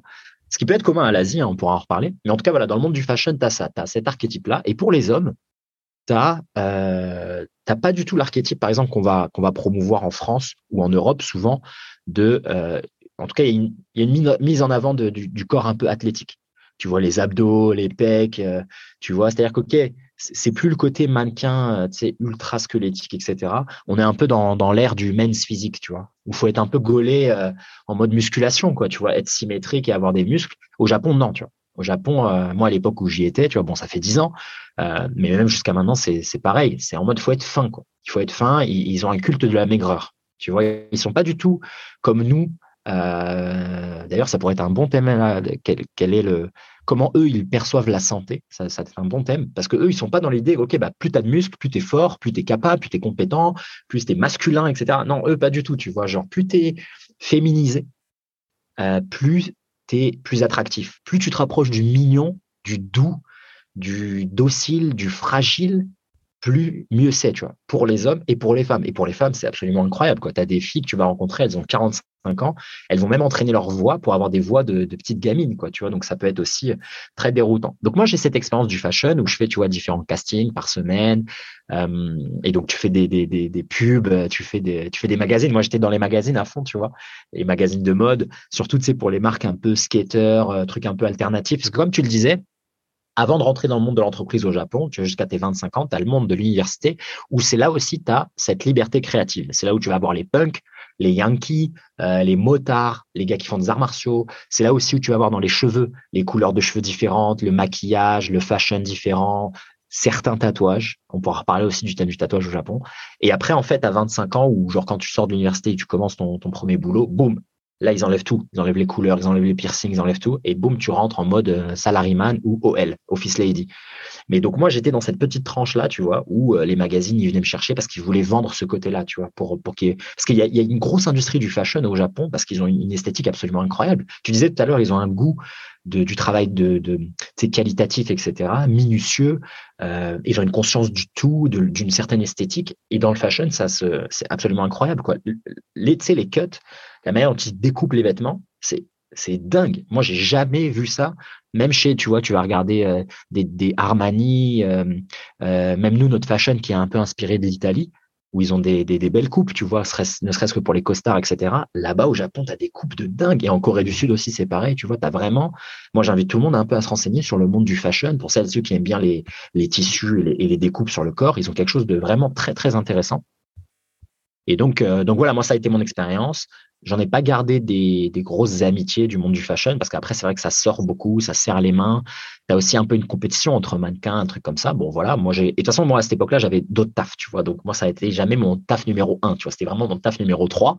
Le 1, c'était l'entreprise ou le taf en freelance, tu vois, dans l'informatique. Et le 2, justement, c'était, euh, pour faire le tour de ta question, c'était la partie athlétique. Donc, moi, quand je suis arrivé au Japon euh, et j'ai commencé à y vivre, on va dire vraiment, vraiment, tu vois, en 2014, 2014-2015, euh, et bien, en même temps que je commençais mon travail dans une entreprise, et bien, j'ai directement commencé euh, avec la boxe. Et au bout de deux mois, tu vois, d'entraînement, j'étais pro. Je passais pro direct euh, avec mon, mon, entraîneur et j'étais j'étais en poids moyen pour ceux qui connaissent. Donc moi, je suis 1m83 et à cette époque-là, je faisais, tu vois, 71 kilos, 72 kilos, tu vois. Et donc, donc je boxais. Et donc après, tu vois, tous les deux mois à peu près, j'avais des combats, on faisait des compètes. Et j'étais sparring partner aussi. Euh, je le dis souvent parce que c'est ma petite fierté. J'étais sparring partner du champion du Japon, tu vois. Et ça me, ça me parle parce qu'il était super cool le gars. Et, et après moi, pour mes combats, j'étais tout le temps, enfin très souvent avec, tu sais, les, les soldats des bases américaines. Ils voulaient combattre, et ben moi j'étais leur adversaire souvent, tu vois. Donc même si je m'entraînais qu'avec des Japonais, j'étais le seul étranger dans, dans mon gym. Et ben au final dans les compètes, j'étais avec les Américains et avec les étrangers qui habitaient là-bas. C'est vrai qu'on n'en a pas parlé, mais ça peut être aussi une autre euh, ouverture sur, tu vois, l'influence et l'impact des États-Unis au Japon, tu vois, avec les bases américaines très présentes. Il y a pas mal aussi d'histoires, euh, d'histoires glauques et, et aussi eux, ils ont ils influencent l'image des étrangers au Japon, tu vois, avec, avec pas mal de dérives que, que certains soldats font. On pourra en reparler.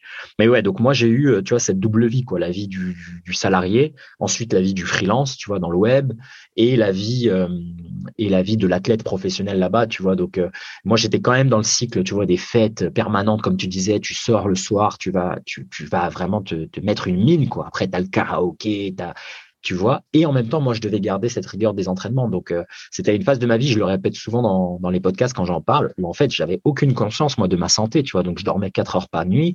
Je me levais le matin, tu vois, 6 heures, je devais faire une heure de course. Après, j'avais les 8 heures de bureau. Après, je sortais, je tapais deux heures, deux heures et demie d'entraînement, des grosses sparring dures. Et après, on sortait le soir, tu vois. Et donc après, moi, le, le soir, euh, tu sais, tu rates le dernier métro, tu vois, à Shibuya, et ben, tu vas dans les petits capsules hôtels, tu vas dans les petits trucs comme ça pour te doucher rapidement, dormir trois, quatre heures et après repartir au boulot comme si de rien n'était. Et euh, donc voilà, moi, c'était ce rythme de vie que j'avais. Donc c'était pas le plus sain, mais en tout cas, voilà, il m'a emmené dans des extrêmes et il m'a emmené euh, un peu à, à découvrir ce type de relation-là. Donc dans le monde martial, moi, ça a été ma, c'était là où j'ai eu les meilleures relations quasiment, tu vois, même euh, avec des Japonais.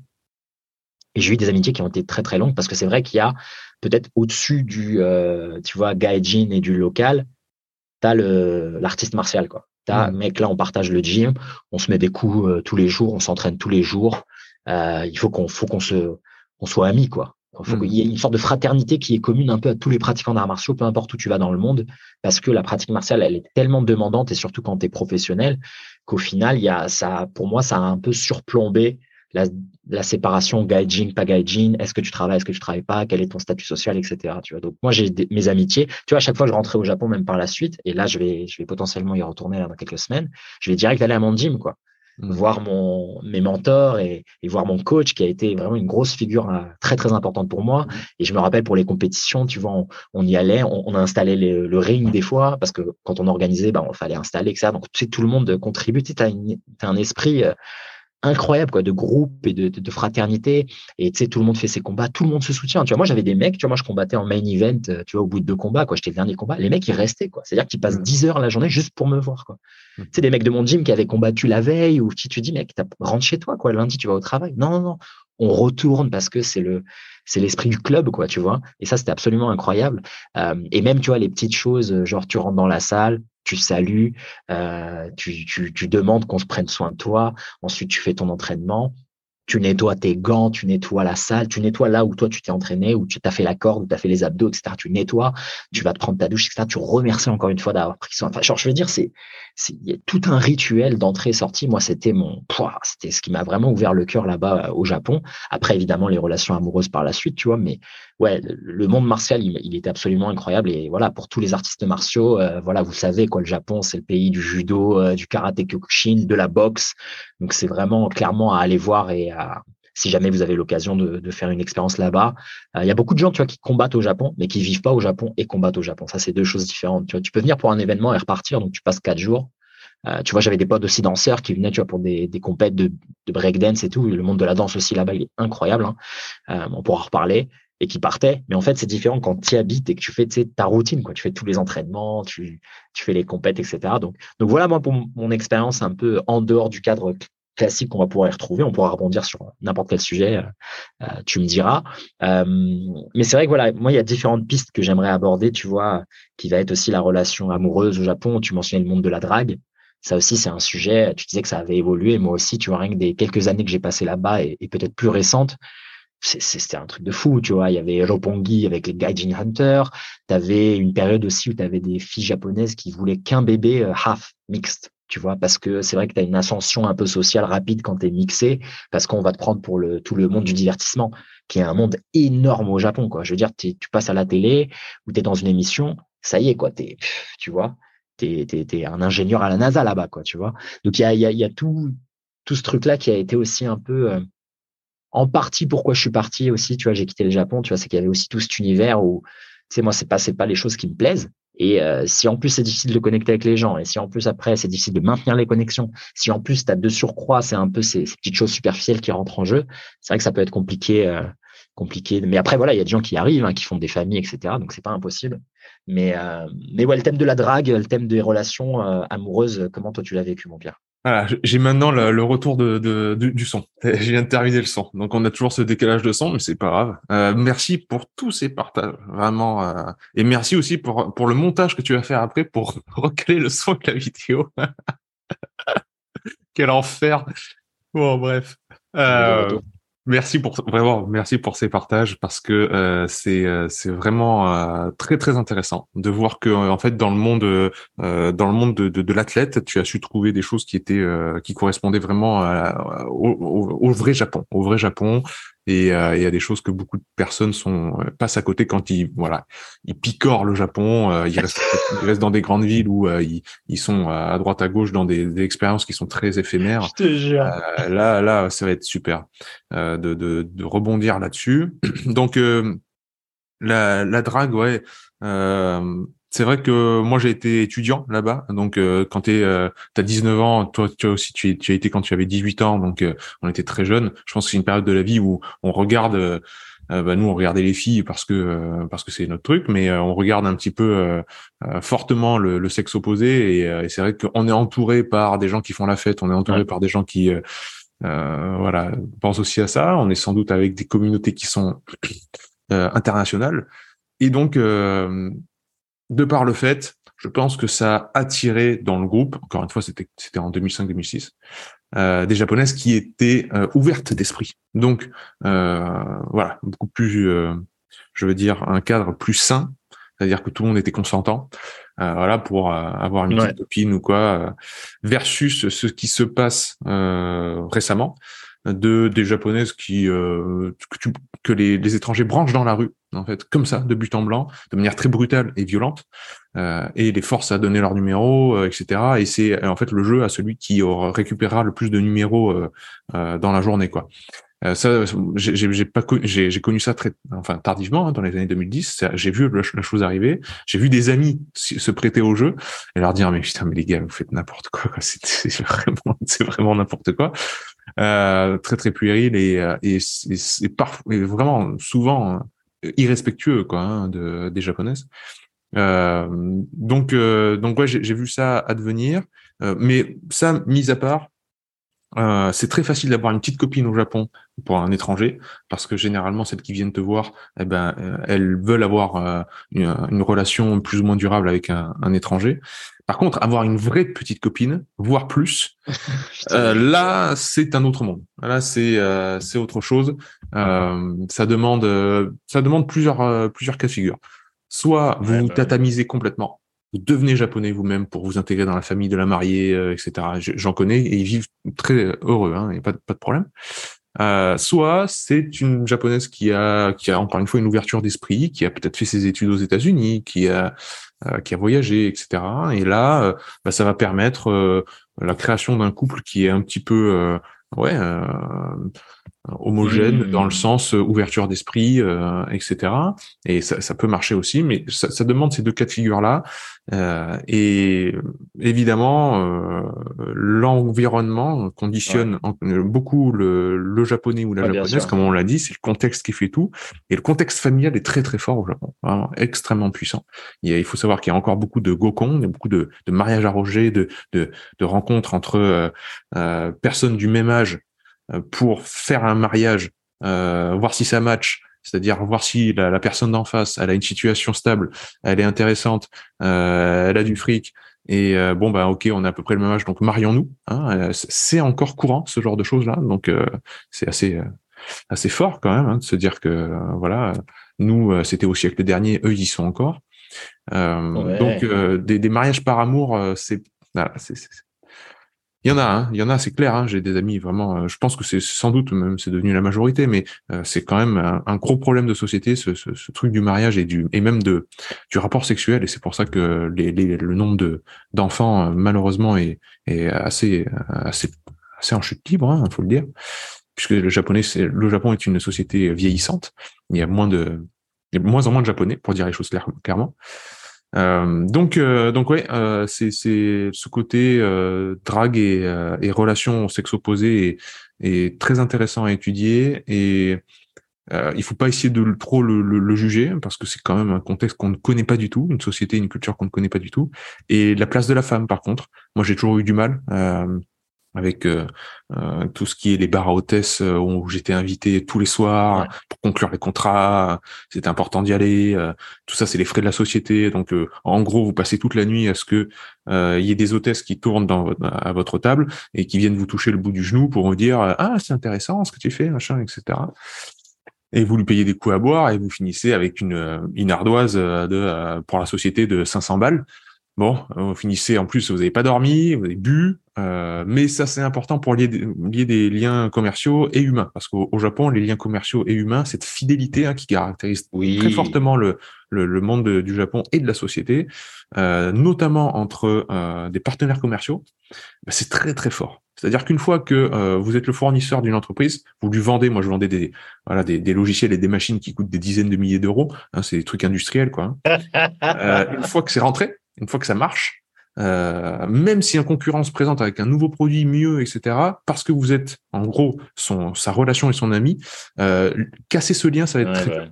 C'est euh, donc ces, ces relations-là, elles doivent être faites par euh, par ce genre de, de soirée-là. Euh, mais moi, j'étais toujours extrêmement gêné, extrêmement gêné pour pour, pour les, les, les, femmes qui étaient là.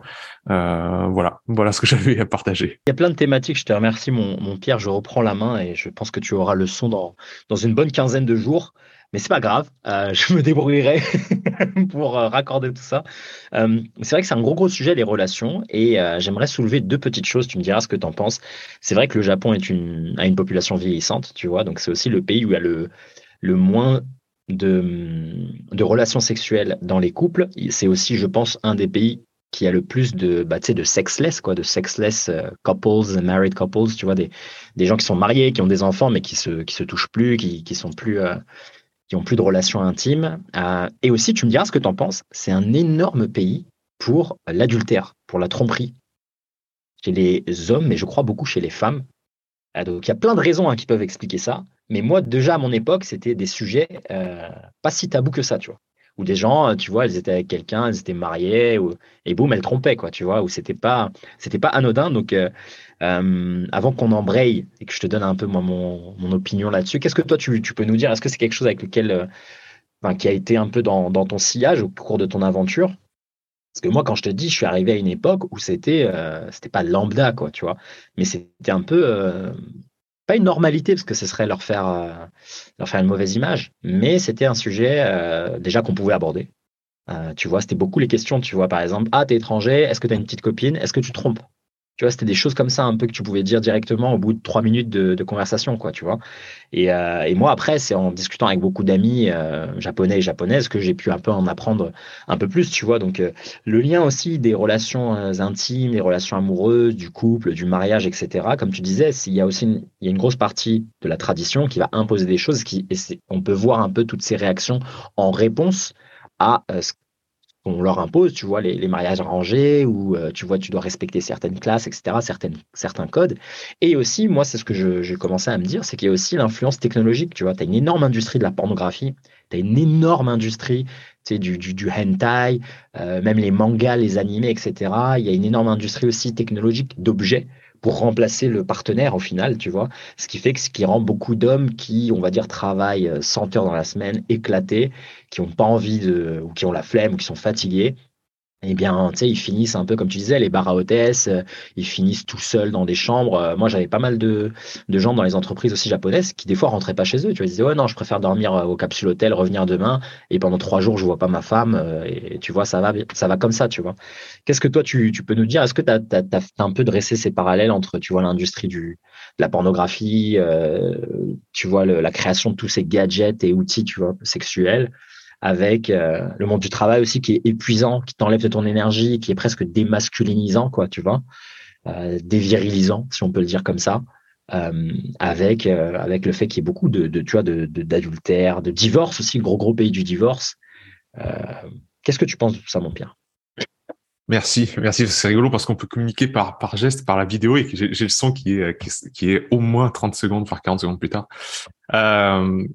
Très bonne question, très très bonne question. Euh, L'adultère et la pornographie, le hentai, tout ça, euh, moi je vois l'être humain, de, terme, de manière très très générale, hein, comme un peu un, ballon de baudruche. Tu sais, euh, quand tu appuies dessus, plus tu mets de la pression, plus les deux extrêmes euh, montent en fait, hein, en bas comme en haut. Donc plus les extrêmes vont s'exprimer, vont être incroyables. C'est ce qu'on disait un peu au début en, préambule, hein, en introduction. Mais c'est ça. Hein. Et le Japon, c'est ça. C'est-à-dire, il y a une telle pression sur les individus dans l'entreprise, etc., qu'en fait, on va voir les extrêmes apparaître euh, fortement. Donc, bah, le mariage, on va pressuriser tout ça eh ben, on va voir, euh, oui, émerger euh, de l'adultère. Alors, je dois t'avouer que, euh, certes, quand on était jeune, étudiant, etc., c'est des conversations qui revenaient souvent. mais plus j'ai évolué dans l'entreprise avec des gens âgés, moins ces conversations-là sont apparues. Mais je sais euh, je sais par les statistiques, par ce qui se disait dans les journaux, dans les émissions, etc. Ouais. Quand même, c'est, c'est, oui, c'est vrai qu'il y en avait beaucoup. Euh, donc, mm. euh, ouais, c'est, ce, ce, thème récurrent qu'on voit dans les dramas aussi, euh, du mari qui travaille euh, pendant la journée et pendant ce temps sa femme qui est à la maison, qui s'occupe du foyer, reçoit son, son amant. oui, ça, ça, ça arrivait souvent. Il faut bien comprendre que le porno, le hentai, euh, encore une fois, ces, ces, comportements un petit peu extrêmes, ils sont à l'image, comme on peut avoir aussi euh, de nos jours en France, euh, cette addiction à la pornographie. Euh, c'est très représentatif en fait de notre société qui joue sur les voies dopaminergiques, où on a vraiment des, parce que la dopamine, c'est et, et, ces voies sont les voies de la projection dans l'avenir. Et, et, que le cerveau essaye sans cesse d'être rassuré. si tu le mets dans un dans une ambiance, dans un contexte où il y a de la volatilité maximale, où le hasard est partout, euh, on risque de connaître une nouvelle crise euh, et euh, on peut pas se projeter dans l'avenir. Euh, il va, se il va se servir de tout ça, de tout ce qu'il a autour de lui pour créer des micro-certitudes. Et la pornographie, le fait que ce soit un robot, le fait que ce soit sur écran, etc., ça réduit la volatilité, ça réduit le hasard. C'est tout, d'un coup, c'est beaucoup plus de certitude et, euh, et c'est modulable. Je peux l'utiliser, c'est un outil. Euh, là où l'autre, autrui, ah il y a rien de plus volatile, il y a rien de plus euh, plus euh, voilà euh, incontrôlable qu'une autre, personne. Ça crée des problèmes, ça crée des tensions, ça crée ça, te pose des questions. C'est une autre personne, c'est le plus haut niveau de volatilité. Hein. Tu peux jamais toi qui as fait de la boxe, tu sais très bien qu'avoir un adversaire en face de soi, c'est une autre histoire que d'avoir un, un, sac de frappe. Donc ben ouais, c'est pareil.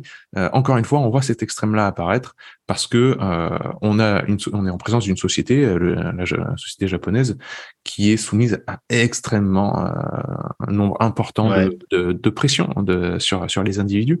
Et donc, euh, ouais, ouais, euh, c'est, tu rentres dans des, pour bien se rendre compte, hein, on peut rentrer dans des magasins de manga euh, qui sont sur plusieurs étages. Vous avez un étage entier qui est dédié euh, au manga pour adultes où c'est interdit au moins de 18 ans, etc. Idem dans les trucs de location vidéo, vous avez des, nous, on a à l'époque où on pouvait louer des, cassettes et des DVD, on savait que le coin de vidéo club euh, dans, le magasin c'était un tout petit coin où tu avais des, trucs pour adultes où euh, les enfants n'allaient pas. Au Japon, c'est des magasins entiers qui peuvent être dédiés à ça.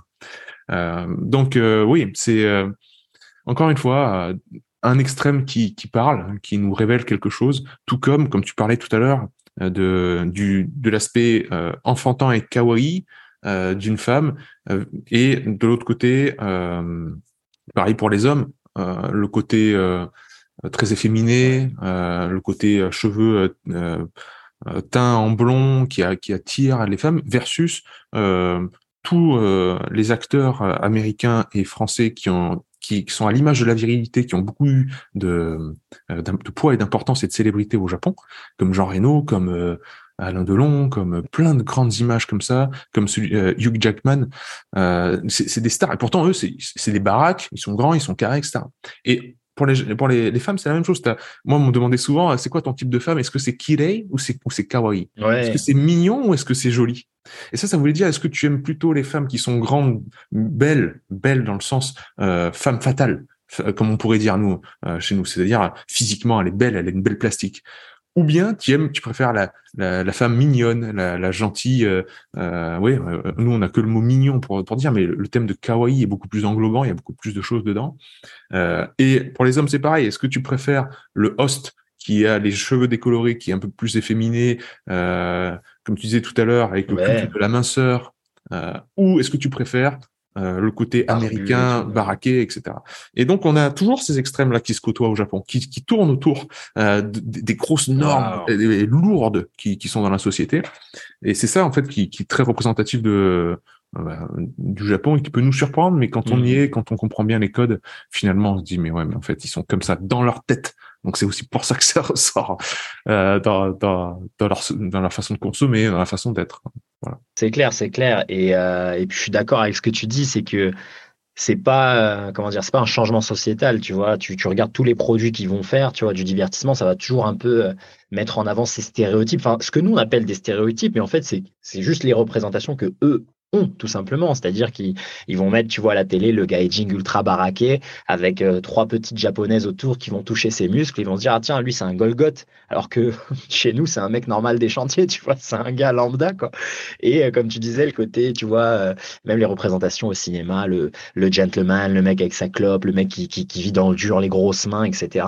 Euh, c'est des représentations avec lesquelles ils grandissent. Et tu l'observes, de toute façon, dans les mangas, les archétypes, dans les jeux vidéo. Tu vois, il y aura toujours ce mec baraqué, etc., qui va être la brute avec la grosse masse. À l'inverse, euh, euh, la petite fille, elle va être, tu sais, dans le côté mignonne, elle a des pouvoirs magiques, etc. Elle est, tu vois, ils ont, ils ont pas du tout les mêmes codes. Comme on disait tout à l'heure, un peu avec la grille de lecture, c'est que le masculin et le féminin au Japon, ils sont totalement différents de notre masculin et notre féminin. Et c'est, et c'est juste ce que c'est. Tu vois, nous, ce qu'on dit ici, je pense que c'est pas du tout un jugement de valeur, c'est juste des observations. Et je pense que ça aussi, ça a à voir de toute façon avec le voyage de manière générale. C'est que quand tu sors de ton pays, tu te rends compte qu'en fait, les gens, ils ont d'autres codes ils pensent à d'autres choses. Pour eux, un homme viril, c'est ça, euh, un homme, c'est ça. Pour eux, une femme, c'est ça, une maman, c'est ça, etc. Et en fait, ils ont simplement d'autres euh, manières de voir le, le, truc. Et c'est vrai que si toi, tu n'y es, pas sensible, ou si tu es moins sensible à ça, il faut pas espérer, en fait, avec le Japon, retrouver ce que toi, tu connais déjà. Pour moi, c'est ça aussi le, la clé, que ce soit dans le monde du travail, dans les relations d'amitié, etc. En fait, il faut pas inférer dans un monde qui n'est pas le tien. C'est comme si tu allais dans une autre planète et tu disais, non, mais il est où votre Starbucks, tu vois? Tu dis, mais non, mec, ça marche pas comme ça, en fait. Et euh, et, eux, ils ont vraiment d'autres codes. Euh, et, je pense que tu le décris très bien, tu vois, même avec le porno, etc. Moi, pendant longtemps, tu sais, quand tu es là-bas, tu essaies de justifier des choses, tu de trouver des explications. Tu dis, oui, mais alors, ça veut dire que eux, leur image de la virilité, elle a été détruite par ça, ça, ça. Mais non, en fait, c'est juste, hey, ils fonctionnent comme ça. Si ça te plaît, tu restes, ça te plaît pas, tu pars. Et tu prends ce qu'il y a à prendre et tu, donnes ce qu'il y a à donner aussi, tu vois. Donc, euh, euh, donc moi aussi, je le vois un peu comme, comme toi. Tu vois, j'essaie de, de, me défaire un peu de, de, notre volonté, un peu de juger et trouver des explications avec notre modèle de pensée. Euh, j'aimerais rebondir. Je sais que toi, tu n'as pas trop le temps, mon Pierre, mais euh, j'aimerais que tu, tu, nous parles un peu de, du côté nature et spiritualité. Tu vois, moi, je te disais, là, si je retourne au Japon, c'est la seule expérience quasiment que, enfin, Parmi beaucoup d'expériences évidemment, mais on va dire c'est la grosse thématique que, à laquelle j'ai pas du tout eu accès, parce que mon expérience elle a été vraiment à Tokyo et comme je te dis, dans l'euphorie de, de, bosser comme un fou et de boxer, du fashion, de la technologie, etc. Et là j'aimerais beaucoup retourner au Japon et, et peut-être plonger un peu plus dans le côté, tu, vois, spiritualité, le dojo, l'art martial, euh, le côté nature, tu vois, les petites bourgades, etc. Choses que je n'ai pas du tout faites. Euh, Est-ce que tu pourrais, tu pourrais nous peindre une, une vision un peu merveilleuse et féerique du Japon pour qu'on conclue? Ce bel échange. quelle mission Pour conclure, parler du shintoïsme, parler de la beauté du Japon, parler de la poésie. Euh, pour moi, au Japon, il n'y a que de ça. En fait, c'est les racines qui nourrissent euh, ce qu'on peut observer de temps en temps dans Tokyo. C'est ce qui a donné naissance à.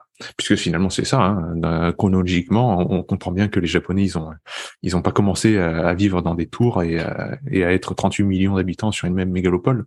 Euh, quand on va dans les campagnes et qu'on découvre le vrai Japon, euh, qu'on voit tout ce qui se passe dans les dans les rites, euh, dans la, la, lenteur de la vie, dans c'est euh, c'est comme en France, c'est comme quand on sort de Paris et qu'on va découvrir la vraie France, euh, quand on marche dans les montagnes des Pyrénées, quand on quand on voit les animaux, quand on voit un tanuki pour la première fois. C'est quoi ce bordel? C'est quoi? C'est un petit ours? Non, c'est un raton laveur? Non, non, c'est un tanuki. Euh, euh, quand on parle avec des euh, avec des gens qui sont dans encore une fois dans la lenteur du de la vie dans dans la nature, dans les champs, dans dans une ancienne euh, dans cette période parce que c'est vrai que mon père quand il y allait, il m'a dit euh, j'ai l'impression de retrouver la France des années 50. Euh, donc c'était ouais quand on sait à quel point je pense dans le début du siècle dernier, il y a eu un, apogée euh, vraiment de la vie en France, comme tu disais tout à l'heure, c'était une espèce d'Eldorado. Euh, bah, ça, marque fortement les esprits. Et euh, moi, faire le tour du Japon en voiture, ce que j'ai, ce que j'ai fait en fait quand j'étais commercial, et après que je fais avec des amis, euh, j'ai déjà fait deux fois, on loue un van et on fait le tour du pays. Euh, ce sont à chaque fois des, rencontres et des des, des, sensations en fait, comme tu disais tout à l'heure, euh, de liberté et surtout où les, euh, les, le, poids, beaucoup de poids tombe euh, du, du, de ce qu'on a en, en, Occident et surtout en France. Déjà, le fait d'avoir peur pour pour tout, pour tout et pour rien, c'est-à-dire tu as peur de de la délinquance, tu fermes ta voiture, tu fermes ta maison, euh, etc. Bon, ça tu le sais très bien parce que tu connais le Japon, mais euh, quand tu quand ça déjà en moins, c'est énorme. Quand tu sais après que les Japonais vont être gentils, ils vont être ouverts d'esprit, tu vas pouvoir parler, tu vas pouvoir discuter, ils vont être curieux, ils vont te poser des questions, etc. Quand tu sais que tu as tout à découvrir, la culture, la bouffe, le, métier de l'artisan du coin, etc. Quand tu es submergé et tu t'immerges dans une culture qui est complètement différente de la tienne, avec des architectures différentes, euh, de l'artisanat partout, du soin au détail partout, de, la qualité partout, et une nature qui est préservée, euh, c'est difficile d'en revenir. C'est difficile de dire, mais j'ai mis le doigt dans quoi, là? En fait, j'ai mis le doigt dans, dans Princesse Mononoke j'ai mis le doigt dans, en fait, des, des trucs que je pensais être oniriques, euh, uniquement euh, venant du, du, Seigneur des Anneaux ou de, d'un livre de fiction. Mais en fait, non, ça existe vraiment sur cette planète. Un lieu à la fois proche de la nature, mais inscrit dans la modernité. Euh, avec des autres êtres humains, mais où tu es sûr, quasiment sûr qu'ils vont pas te taper sur la tête, euh, donc tu peux leur faire confiance, même si c'est des inconnus.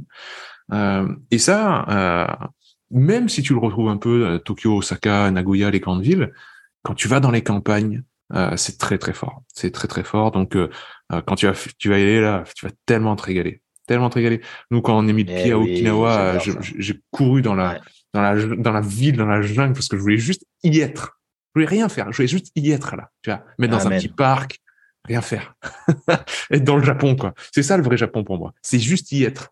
Euh, faire partie du tout. Hmm.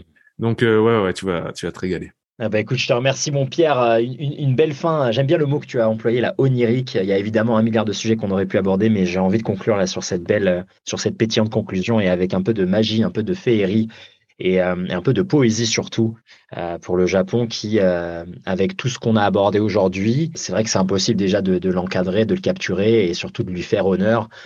moi, avec tout ce que j'ai vécu, avec tout ce que tu as vécu, ça reste un pays de cœur, ça reste un pays qui m'a marqué, qui me marquera toujours et un pays vers lequel j'ai toujours envie de, de, de, revenir et de retourner. Et je suis vraiment en gratitude, tu vois, de, de, l'avoir vécu aussi jeune. Je pense que toi et moi, on a, on a, on a vraiment cette chance d'y avoir été à 18-19 ans, euh, de connaître la langue, d'avoir des amis là-bas. Et je pense que pour tous les pays du monde, de toute façon, tu as, as, je pense, tu as, un pincement au cœur ou tu as quelque chose qui te reste un peu, une sorte de. Ça marque ton âme, tu vois, c'est un peu sous ta peau.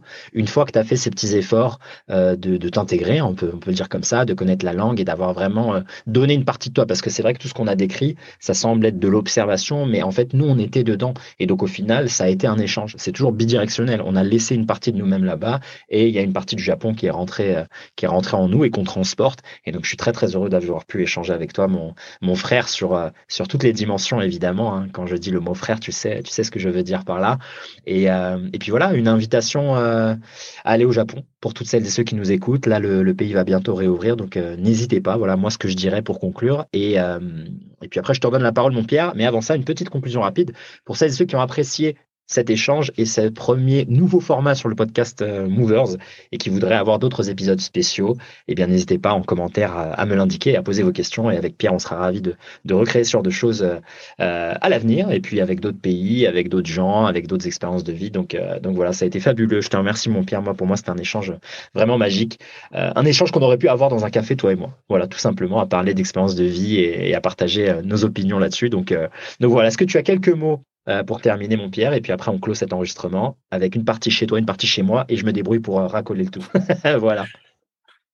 Ah, j'aurais pas plus à rajouter, c'était parfait, c'était parfait. Merci infiniment, euh, vraiment. C'est moi qui vais conclure parce que apparemment c'est le moment où on n'y a pas trop de décalage. donc, donc ouais, parfait. Je, vais souligner en fait de, plus comme toi le fait de d'en faire la promotion, de dire aux gens d'y aller. N'hésitez pas à y aller, c'est un pays qui vraiment ouvre s'ouvre euh, s'ouvre aux, touristes et, et, à la portée de tous. Hein. Faut pas croire que parce que vous parlez pas japonais vous pouvez pas y aller. C'est vrai qu'ils parlent pas trop anglais, mais vraiment ils sont accueillants. C'est facile de s'y diriger. Si vous avez dans votre proche, dans vos proches, quelqu'un qui connaît bien le pays, prenez-le dans votre valise. Et si vous, vous avez les moyens de vous prendre un guide, prenez-vous un guide parce que vous allez découvrir une culture qui est incroyable. Euh, et euh, mais on se fera un épisode 2 parce qu'il y a trop de choses à dire sur le Japon. On, on se refera des, des podcasts spécial Japon avec avec grande joie parce qu'on a on a on a effleuré vraiment la surface de ce de cette belle culture. Grand merci, cher ami, vraiment euh, du fond du cœur. C'est toujours euh, voilà, ça me donne de l'énergie de parler du Japon et en plus avec toi c'est royal. on vous embrasse tous. Bye bye.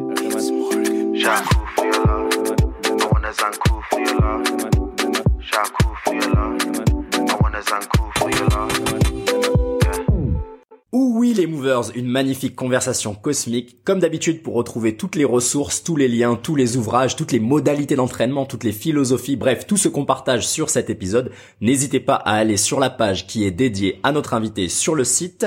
Vous allez pouvoir trouver le lien dans la description. Encore une fois, le podcast prend une nouvelle direction dans laquelle on souhaite faire participer nos membres, nos auditeurs et on souhaite développer ce podcast davantage. Donc n'hésitez pas à nous soutenir avec une évaluation 5 étoiles sur Apple Podcast et une évaluation 5 étoiles sur Spotify Podcast. Ça nous aide à promouvoir le podcast et toujours accueillir des invités exceptionnels. N'hésitez pas également à faire une donation pour nous aider, Sophie et moi qui travaillons d'arrache-pied sur ce podcast. Encore une fois, on accueille également une nouvelle section en début d'épisode réservée aux sponsors. Donc si vous avez un service ou un produit dans la santé, n'hésitez pas à nous contacter et on sera ravi de promouvoir vos services et vos produits à notre N'hésitez pas, le lien est dans la description pour en apprendre un peu plus sur comment devenir un sponsor du podcast Movers. Une dernière chose, le meilleur moyen de soutenir ce podcast est de le partager à vos amis et à vos proches. Donc si vous pensez que ce podcast vous aide d'une quelconque manière, qu'il vous aide à penser différemment, à euh, découvrir de nouvelles méthodes d'entraînement, à découvrir de nouveaux invités, à vous intéresser à différents sujets, parfois tabous, parfois annexes, à étendre euh, vos connaissances et vos compétences, n'hésitez pas à le communiquer à vos proches. Le meilleur moyen de partager ce podcast, c'est réellement le bouche à oreille. Donc n'hésitez pas à partager le lien à vos amis sur WhatsApp, sur Messenger, peu importe. Si vous souhaitez discuter avec l'invité du jour et puis continuer la conversation, n'hésitez pas à rejoindre la communauté des Movers, notre réseau social privé. Vous avez également moyen de télécharger notre application sur Android et iOS. Donc n'hésitez pas, les liens sont dans la description. Rejoignez-nous, c'est gratuit. On peut discuter, échanger et approfondir nos connaissances tous ensemble. Encore une fois, un immense merci euh, pour votre écoute, pour votre attention et pour tout le soutien que vous nous envoyez. Abondance, gratitude et bienveillance les movers. Ciao ciao.